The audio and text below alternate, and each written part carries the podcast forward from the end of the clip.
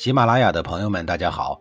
告诉大家一个好消息，除了音频以外，我最近开始以视频的方式为大家讲历史，内容也不再局限于中国古代史，而是涵盖人文、社会、西方历史等等，还包括对一些经典童话人物、历史人物进行全新解读。欢迎大家在微信视频号里搜索“志明侃历史”，同志的志，光明的明，调侃的侃，历史故事的历史，我在视频里等你。上一集里，我说到了面对假国君始终保持彬彬有礼的韩厥的事儿。见韩厥已经被蒙骗了，这时候啊，坐在车右侧的齐顷公心领神会，赶紧下了车，往有泉水的方向跑去。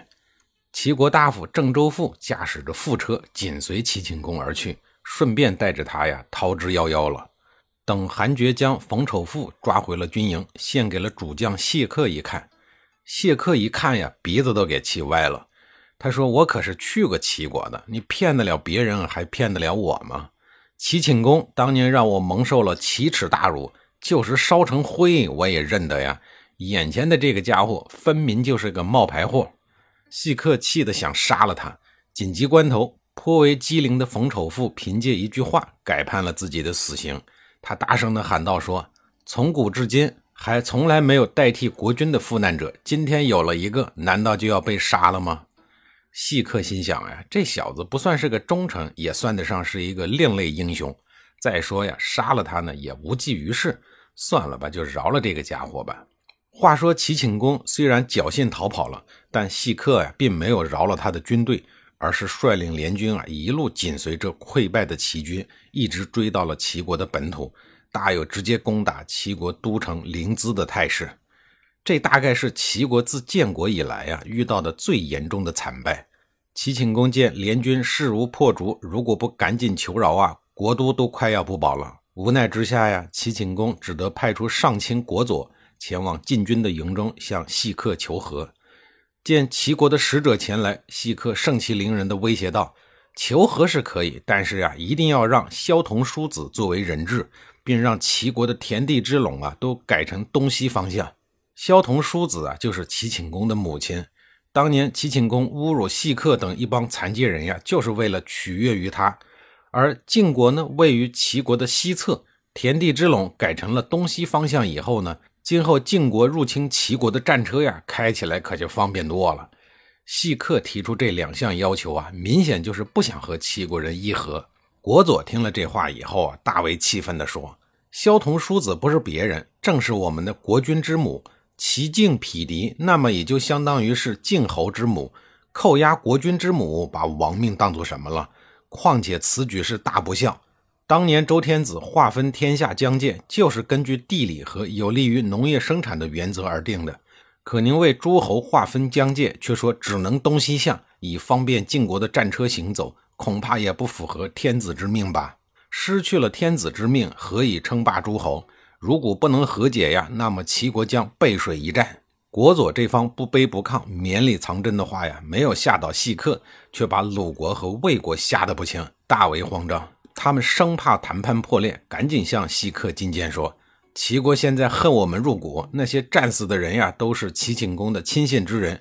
如果您不答应呢，齐国必定会更加的仇恨我们。”您已经得了齐国的国宝，我们已经得了齐国的土地，齐国的祸患呢也已经消除了。此战荣耀啊，已经够多。再说了，齐晋两国都是上天保佑的国家，难道您确定晋国会永远胜利吗？听了盟友这番话以后啊，细客才不得不放低姿态，与齐国达成了和解。安之战呀，是细客的惨烈复仇之战，不但细客本人身受重伤。就连他的车夫啊也被箭给射伤了。然而啊，因为一次小小的羞辱，细客却让齐景公的母亲来作为人质，这纯粹就是公报私仇了。安之战对于齐景公而言呢，就纯粹是他自作自受，不但公然的羞辱他国的使者，还穷兵黩武的入侵鲁国，大难临头之时还不知好歹的夸口灭此招食，最终不但使自己差点成为俘虏，连带着母亲啊也被人羞辱。如此看来呀，安之战的意义何在呢？难怪有人感叹“春秋无义战”。俗话说呀，敌人的敌人就是朋友。晋国派大军为鲁国复仇，让鲁成公激动不已。鲁国在这次战斗中也收到了最大的战争红利，齐国悉数返还了以前侵占鲁国的城池。为了表达谢意呀，鲁成公四年，他亲自前往晋国表示感谢。但令鲁成公不爽的是啊，晋景公对鲁成公的到访不但没有给予足够的礼遇，反而对鲁成公极为的不尊重。鲁成公出访晋国，受了一肚子气，一气之下呀，他召集亲信的人商量，是否要对鲁国的国策做出调整。他打算舍弃晋国，与楚国结盟。季文子说呀，现在呢还不能这样做。晋国虽然不讲道义，但是呢还不能背叛他。晋国地大物博，与我们同姓同根，而且是邻居。天下诸侯啊，还是听他们的。我们也不可以对他有二心。始义之志有这样的话，与我们不是同一种族的人，他们的心肠呀，和我们肯定不一样。楚国虽然是大国，但跟我们不是同一种族，他们怎么会爱护我们呢？鲁国的周围强国林立，我们无法结交齐国。这个时候呀，如果再惹怒了晋国。等齐晋两国同时发难的时候，鲁国就真的是大难临头了。鲁成公认真了思考了以后啊，决定放弃之前的打算。几年之后，鲁成公又如约访问晋国，结果就在他访问的期间呀，晋国发生了晋景公被奋杀的事件。什么是粪杀呀？《左传》里有记载说：“将食杖如厕，陷而卒。”这段话说的呀，就是晋景公。照常理说呀，人的年龄一旦大了呢，身上多少会有点毛病，这也正常。病这个玩意儿啊，可不管你是帝王还是将相，该来的呀就会来，这是规律，是一件正常的事情。有病嘛，找正常的医师就好了。可晋景公呢，却特立独行，剑走偏锋，不找医师，找巫师。他打算让巫师啊给自己看看病。您想想啊，这完全就不是一个专业呀，肯定会出问题。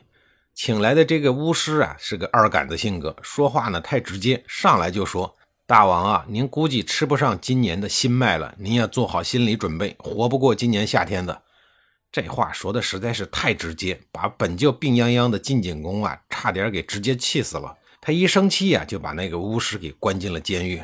从那天开始，他心里就憋着一口气：“你不是说我扛不过今年夏天吗？我非扛过去，我非吃上今年的新麦子不可。”我要用事实来打你的脸，晋景公就这么想来着，心里嘴上虽然死扛着，可是身体的难受啊却是实实在在的。没办法呀，晋景公派人到秦国去请医师。面对晋国的使者，秦桓公啊也是够意思，把本国最好的一个叫袁的神医给派了过来。袁神医还没有到晋国呢，晋景公又做了一个十分离奇的梦，梦中啊有两个小孩在对话。一个说袁的医术非常的高明，恐怕会找到我们，并把我们除掉，我们该怎么办呢？另一个说呀，只要我们躲到高之下，荒之上，任他再怎么高明啊，也奈何不了我们。